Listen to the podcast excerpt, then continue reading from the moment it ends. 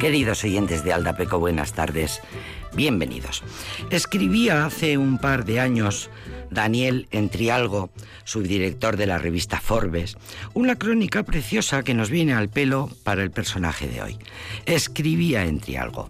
En aquel lejano 1982, la imberbe España democrática se abría al exterior con su primer evento mediático, el Mundial de Fútbol. Sin embargo, tras los folclóricos souvenirs y el pintoresco diseño de la mascota naranjito, otro país distinto rebullía de efervescencia creativa.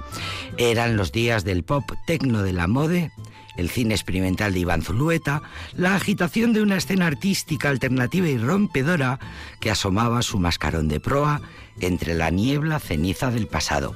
Aquel mismo año se inauguraba en Madrid la primera edición de Arco, gracias en gran parte al impulso tozudo de Juana Domínguez Manso, más conocida como Juana de Aizpuru, galerista, pionera del coleccionismo de arte contemporáneo en España y figura fundamental del panorama cultural nacional del último medio siglo. Juana de Aizpuru estos días es noticia porque cierra su, galería y se jubila. Jubilación forzosa, precisa ella en las entrevistas, forzosa por enfermedad que no por gusto, insiste. Juana de Aispuru, denominada a veces como Juana de Arco, le llamaban cariñosamente Juana de Arco, porque fue ella la que inventó Arco, la feria de arte eh, contemporáneo. Su escénico, su icónico look de cabello incendiado de, contaban las crónicas, eh, su cabello rojo daba mucho que hablar, ha iluminado con su tono arrebol los abigarrados pasillos de la feria, ya sea inspeccionando un stand, asesorando a algún comprador o dejándose imbuir por esa tupida muchedumbre que cada año recorre esa pequeña esquina del arte que ella misma ayudó a crear. En fin, estos días se publican artículos preciosos, entrevistas, reportajes que se pueden leer y que recuerdan lo que la obra de esta importante mujer.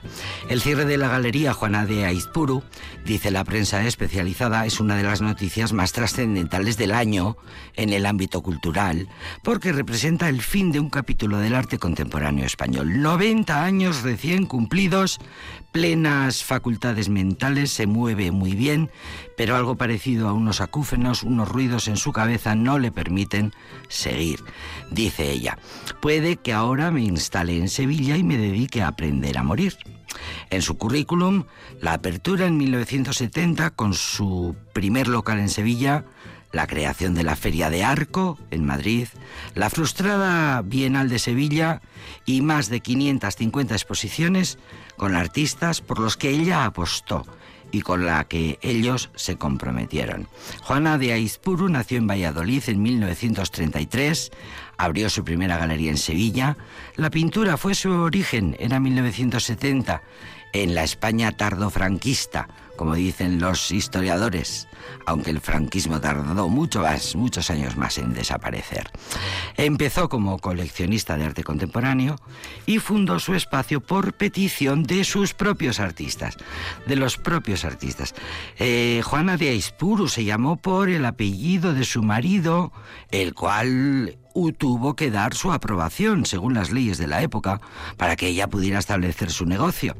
En 1979, Juana de Aizpuru propuso a IFEMA crear una gran feria de arte contemporáneo. Contaba en, así en Madrid. Contaba con la energía, el talento y lo más importante, los contactos. Así que en 1982, el año del Naranjito, Arco se inauguró con la participación de numerosos galeristas nacionales e internacionales y un fantástico apoyo por parte del público en aquella primera edición de la Feria Internacional de Arte Contemporáneo de Madrid.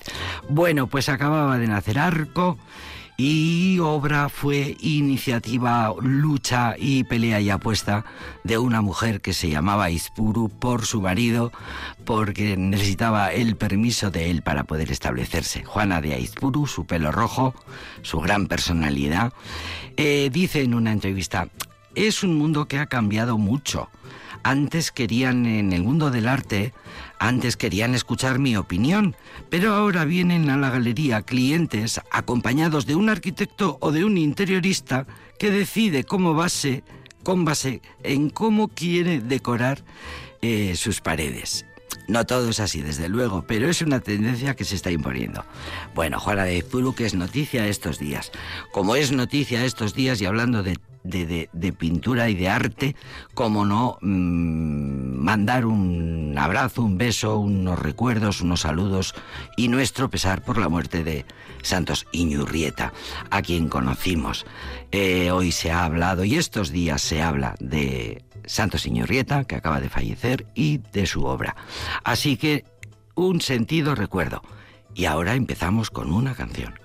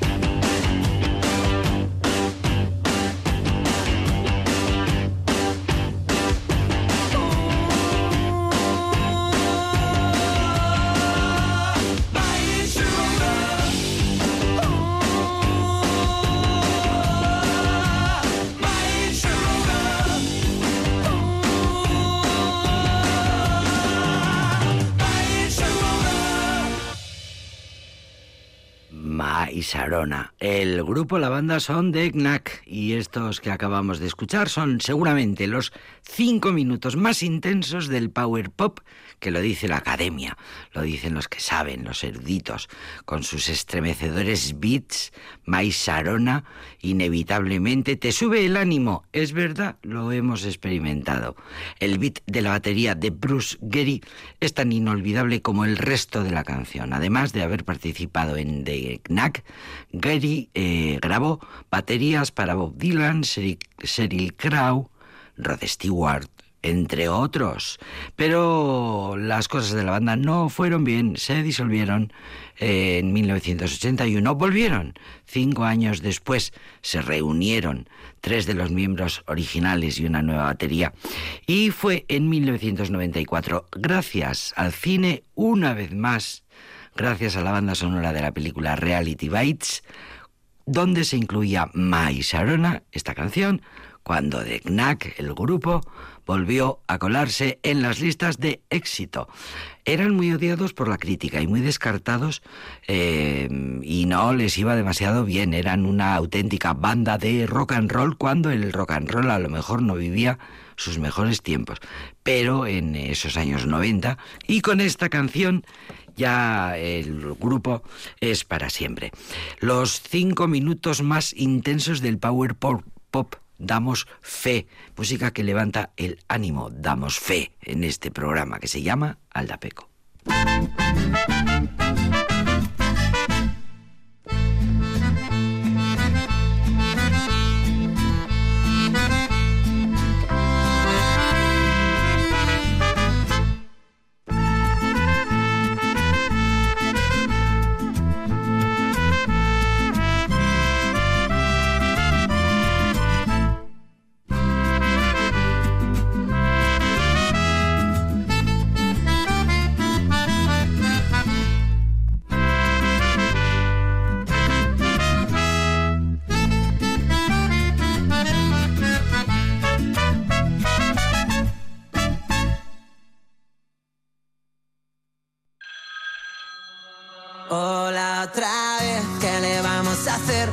Que siempre que te veo solo pienso joder, que te diría de todo, de todo y no digo nada, que se ha quedado un buen día, ya ves tú qué chorrada, si no tengo el valor para soltarlo a la cara, como te explico yo a ti.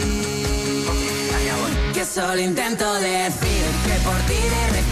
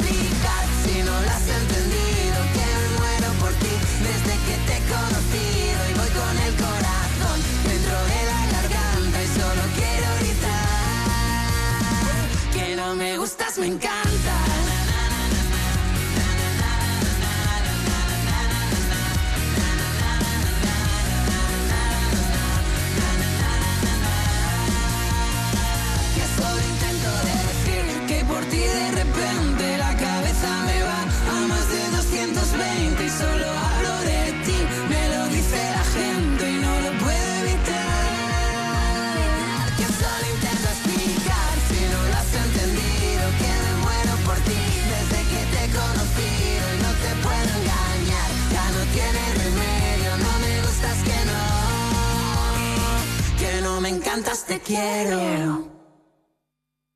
La La Love You. Así se llama este grupo que dice la prensa. Es, eh, son uno de los grandes mm, fenómenos musicales de los últimos años. ¿Desde cuándo? Pues desde la pandemia. El tópico de la pandemia que tan bien le vino a unos cuantos músicos. Bueno, pues nos alegramos muchísimo.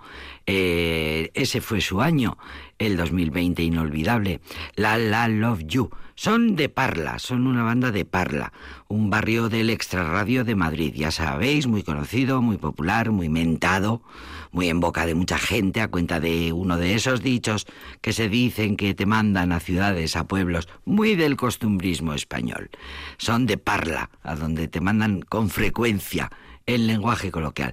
Pero mira tú qué sorpresa, qué gran grupo, qué gran banda, dice la prensa especializada, qué exitazo tuvieron con el álbum que contiene esta canción, tan bonita, tan rockera. Bueno, es un álbum que se llama Blockbuster y que colecciona una serie de hits, dicen los eruditos, punk pop, cargado de referencias cinematográficas, sus letras, sus canciones.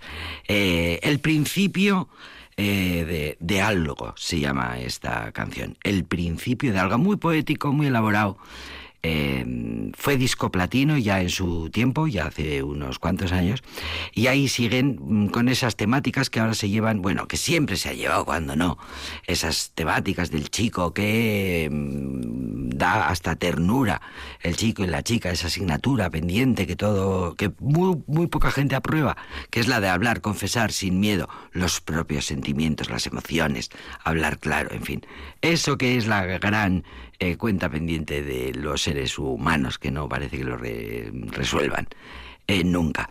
Um, en octubre de 2020, y peleando con los artistas más mainstream del momento de las multinacionales más poderosas, consiguieron eh, unos cuantos premios, además sucesivos, allí donde iban, festival que pisaban discos de oro, de platino, de todo tipo de mate, en fin, un gran éxito. La La Love You and Samurai, el principio de algo por si no los conocíais.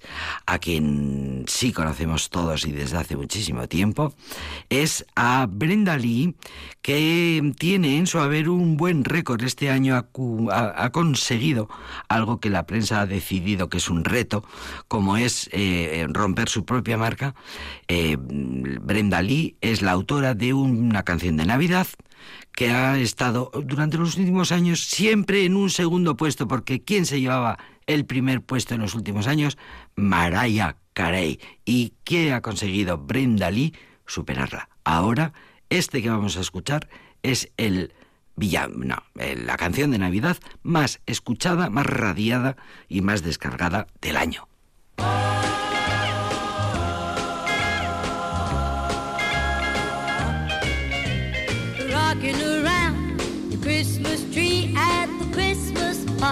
Hop. mistletoe hung where you can see every couple tries to stop. Rocking around the Christmas tree, let the Christmas spirit ring.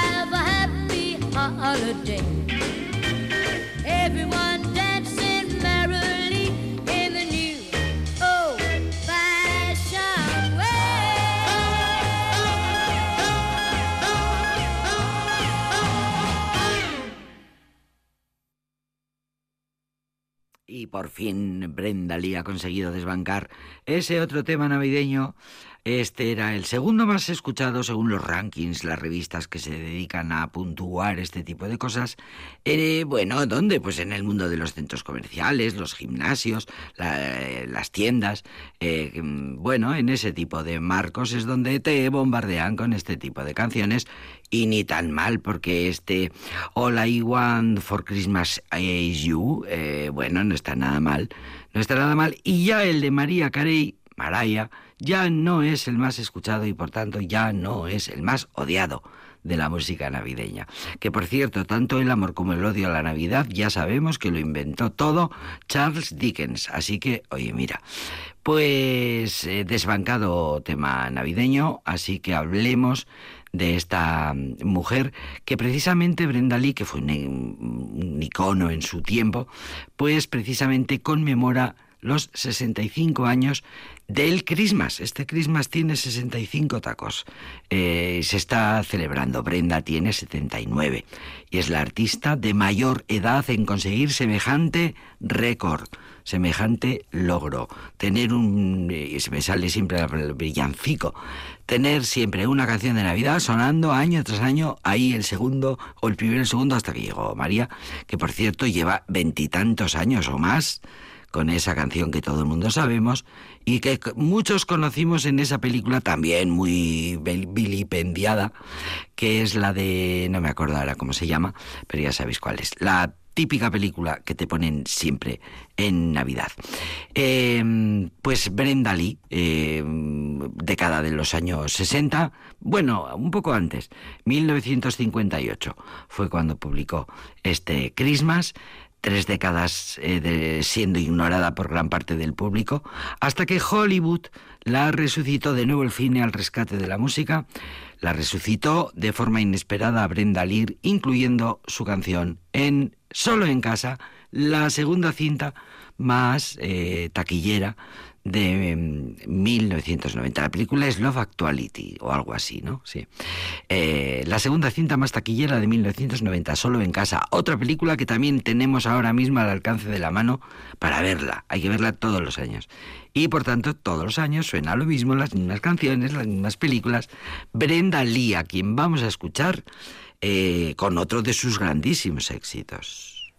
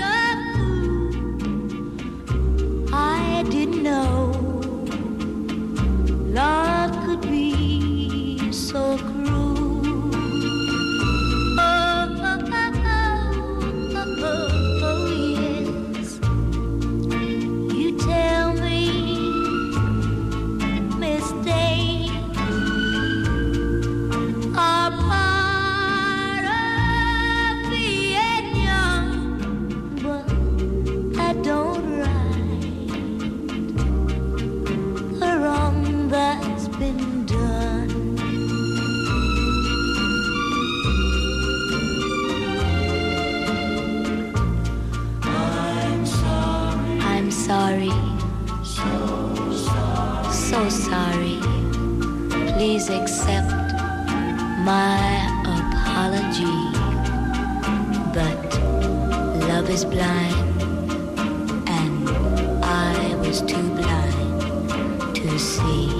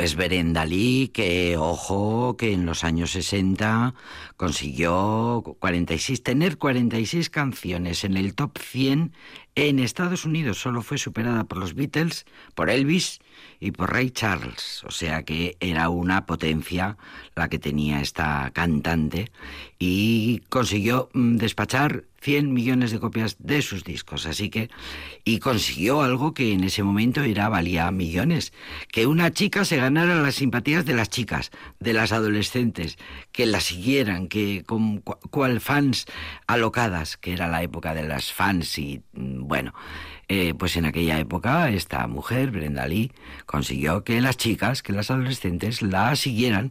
Y eso que dice la propia Brenda Lee, no yo era yo una reina de la belleza, ni nada que se le pareciera. Yo creo que por eso le gustaba a las chicas, porque nunca era yo una amenaza para ellas o para sus novios.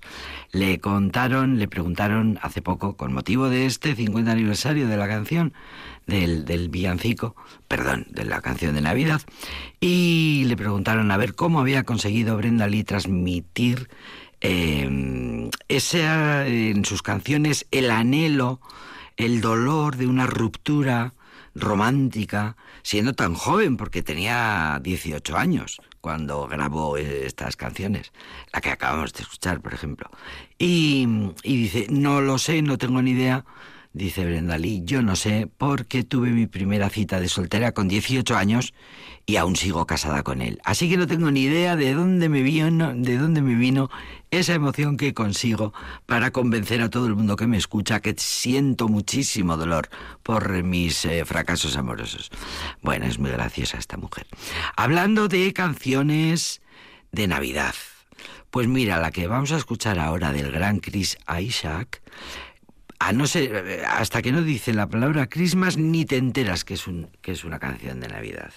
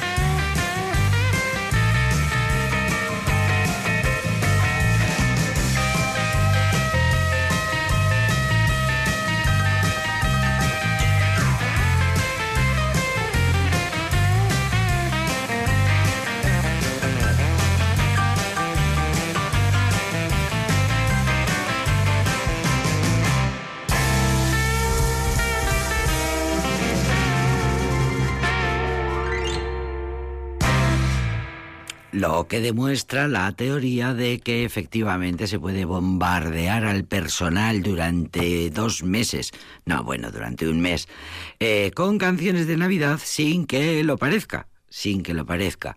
Eh, canciones de Navidad que se salgan un poco de lo mismo, aunque todos coincidan en los mismos personajes. Eh, Rudolf es uno de los que aparece en prácticamente todas las canciones del mundo rockero estadounidense, que realmente que es, eh, es tradicional.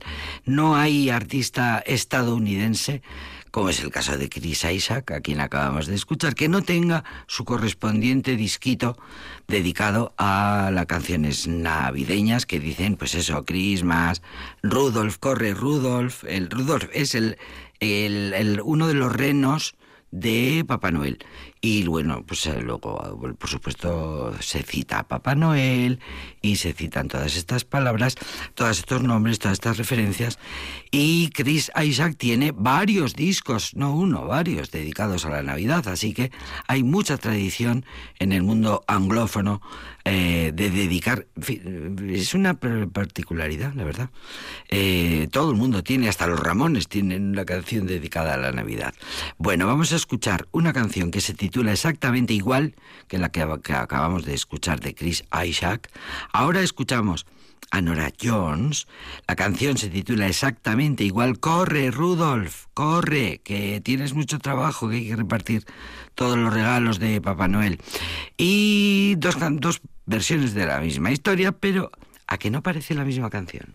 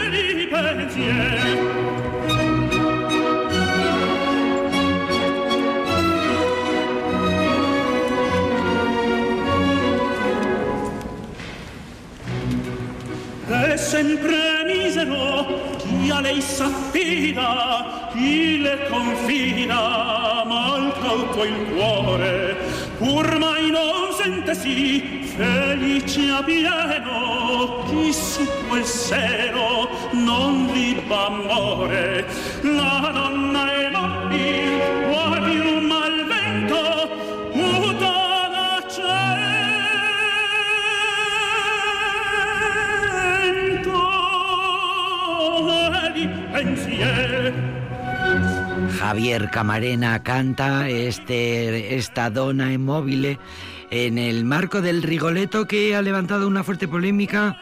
Está en los titulares Escándalo en el Teatro Real de Madrid, Rigoletto en un burdel. ¿Qué pasará con Rigoletto? Nosotros tenemos una enviada especial en Aldapeco, tenemos enviada especial. Dora Fernández Pinedo está allí en el Teatro Real y lo ha visto y nos lo va a contar todo de primera mano, querida Dora, que lo has visto con tus propios hola. ojos. Bueno, además, con deseo de hacer justicia, Venga, con deseo de levantar, eh, bueno, la dignidad de este Rigoletto que yo tuve la suerte de ver el día 11. Bien, eh, yo fui a esta ópera, que, para la que tenía una entrada desde hacía tiempo, pues bajo una, un- una- un sentimiento de esperanza, casi también un poco de, de rabia por esas críticas Sí. que yo suponía que iban a ser eh, injustas sí, sí. y además por una gran ilusión de ver la obra. Primero, y voy a resumir mucho, primero, cuando alguien nos dice, claro, a mí lo que pasa es que una ópera, pues me gusta la ópera que hemos visto toda la, toda la vida. Toda la vida, la clásica. Mirad, ahora he estado esta mañana, concretamente, en la Academia de Bellas Artes de San Fernando. Y he tenido la suerte, pero entre las maravillas, y aprovecho para decir, por Dios, hay que ir a visitar la- la- el gran patrimonio. He visto unas escenografías que se hicieron para las, las óperas, concretamente en Madrid, en el siglo XVII, absolutamente apabullantes. Ujú, una verdadera, es- verdaderas obras de arte, de estética, de, de- de arte espacial, lo que se quiera. Claro, eso se podía hacer y se hacía en aquel momento. En este momento todos nos tenemos que convencer que si vamos a una ópera, vamos, una ópera hay algo fundamental que nunca va a cambiar, que es la música y la música cantada, Sí. y la música que suena Sí, y sí. verdaderamente está bien interpretada. Bien, entonces vamos a ver Rigoletto, que es como yo he ido. Como Rigoletto me encanta, no, no podía no gustarme. ¿Cómo me va a defraudar esa música maravillosa? Nada menos que cantada por Camarera, que bueno, vamos, ya voy a decir quiénes eran si me da tiempo, las demás intérpretes de la obra. Y resulta que me entero de que hay unas críticas nefastas, absolutamente decepcionantes, pero con dos titulares. decir, Escandalosas. Se acabó Rigoletto, Escándalo. Bueno, pues resumo y digo, Mm. veo mm, una ópera que me parece que es ni más ni menos que una lectura absolutamente actual, novedosa, respetuosa y reflexiva, con algo que la ópera nos contó en tiempos de Verdi. Es decir, ¿qué nos cuenta Verdi? Una historia, como las óperas cuentan, una historia que puede ser fundada en un hecho histórico, en un hecho mitológico en un personaje que está relatado en un libro. Eso interesa a un compositor y elabora él o en compañía un libreto que recoge esa historia y le pone música, y le pone música y le pone palabra. Pero resulta que quienes vivimos en el siglo XXI no somos los mismos que estás viviendo, pues, eh, en fin, a final del XIX El con 19, Bergson. claro. Y ahora ya tenemos muchos criterios para valorar muchas cosas. ¿Qué hemos visto? Yo he visto un nuevo Rigoletto con, una, con un interés. Y, primero, la escenografía absolutamente maravillosa, de un buen gusto, de un novedoso, con un concepto del espacio, del color, de la luz, absolutamente extraordinarias. Una orquesta fenomenal. Pero además resulta que yo tenía una idea transmitida con el tiempo, bueno, que ese, que ese eh, libreto contaba algo que había pasado, que, bueno, se veía, se podía contar de otra manera e interpretar de, de otra manera que en este momento. Y es que un noble, el duque de Mantua, pues era un caprichoso, era un- una persona, bueno, un abusador, era una persona que las mujeres para él no eran objeto de ningún respeto, sino todo lo contrario. Y hemos este- en este momento escuchado a Camarina cantar que, bueno, que la, eh, la dona es móvil, es una mujer bueno, como una pluma en el viento, no tiene criterio, es voluble, Voluble. y caprichosa. Eso. Y eso nos parecía que eso retrataba la obra.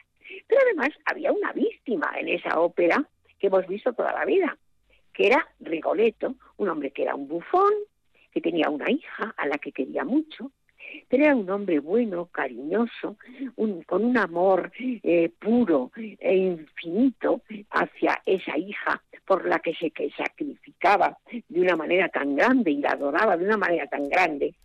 Y ahora, pues ahora resulta que nos ha pasado algo tan estupendo que, por ejemplo, el escenógrafo del arco ha hecho una escenografía que respetuosa totalmente con el buen gusto y con la estética, con la imaginación y con el arte, gracias a él hemos podido ver que Rigoletto no era eso, que Rigoletto era un, efectivamente, un bufón que vivía para complacer a su señor, pero aquello que él, de lo que él luego fue víctima, del abuso de un poderoso, del comportamiento despiadado de unos personajes para con otros, él también lo practicaba, porque él eh, complacía a su señor y él eh, no solamente disculpaba, sino también respaldaba e incluso mm, eh, estimulaba el abuso de unos hombres poderosos por unas mujeres. Pero resulta que él se reía cuando se enteraba que a otros les había pasado. Luego, además, como resulta que toda el- el- su función era entrometer a la corte con el noble. Y por lo tanto, él también era, eh, bueno, pues objeto de rencillas y de fobias y de odios por parte de la corte. Quiere decir, él fomentaba, como los demás, pero desde su posición de menos poderoso, lo mismo que él denunciaba y lo mismo que él padeció. Eh, esta, esta obra, y como no tengo mucho tiempo, tengo que, que acelerarme un poquito, nos va a demostrar además en ese, en ese transcurso fenomenal en la que hay, bueno, pues una coreografía de mujeres que, que bailan y que bailan con las posturas que les manda. En este caso, el escenógrafo decía, les decía, tenéis que complacer lo que se os pide. Por lo tanto, tenéis que seguir unas directrices posturales, coreográficas y demás.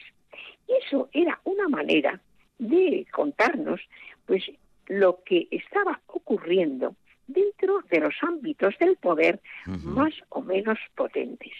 Con lo cual, en esta obra hemos visto una dignidad, un engrandecimiento del bueno de la mujer a lo largo de la historia, pero no porque estemos siguiendo bueno pues las directrices de un feminismo incontenible, sino al contrario, en la justicia de la interpretación, de comprender que las cosas han pasado, pasan y pasarán, y lo que tenemos que tener es la convicción y el sentido crítico para enjuiciarlo como merecen y como nosotros tenemos derecho a hacerlo. El final de la, de la obra es sobrecogedor porque resulta que Gilda, cuando es asesinada, porque ella en vez de otro, pero el otro era un crimen que precisamente su padre, Rigoletto, como venganza, había organizado. Pero ¿qué había hecho? Además de decirle a su hija, Gilda, huye, véstete de hombre, coge dinero y lárgate, porque a mí lo que me importa sobre todo es tu dignidad. Mm. Tú eres una persona respetable. Que la gente no sepa que has sido ofendido y ofendida y que tu dignidad o tu respetabilidad ha mm, disminuido. Pero resulta que Gilda, algo que nunca había visto yo, y mira que he visto desde Rigoletto, pues resulta que yo siempre he visto que Gilda termina agonizando, cantando a su padre y dándole las gracias. Pues ahora Gilda, lo que mm, como mm, va a morir es en una redención. Gilda se redime para quién?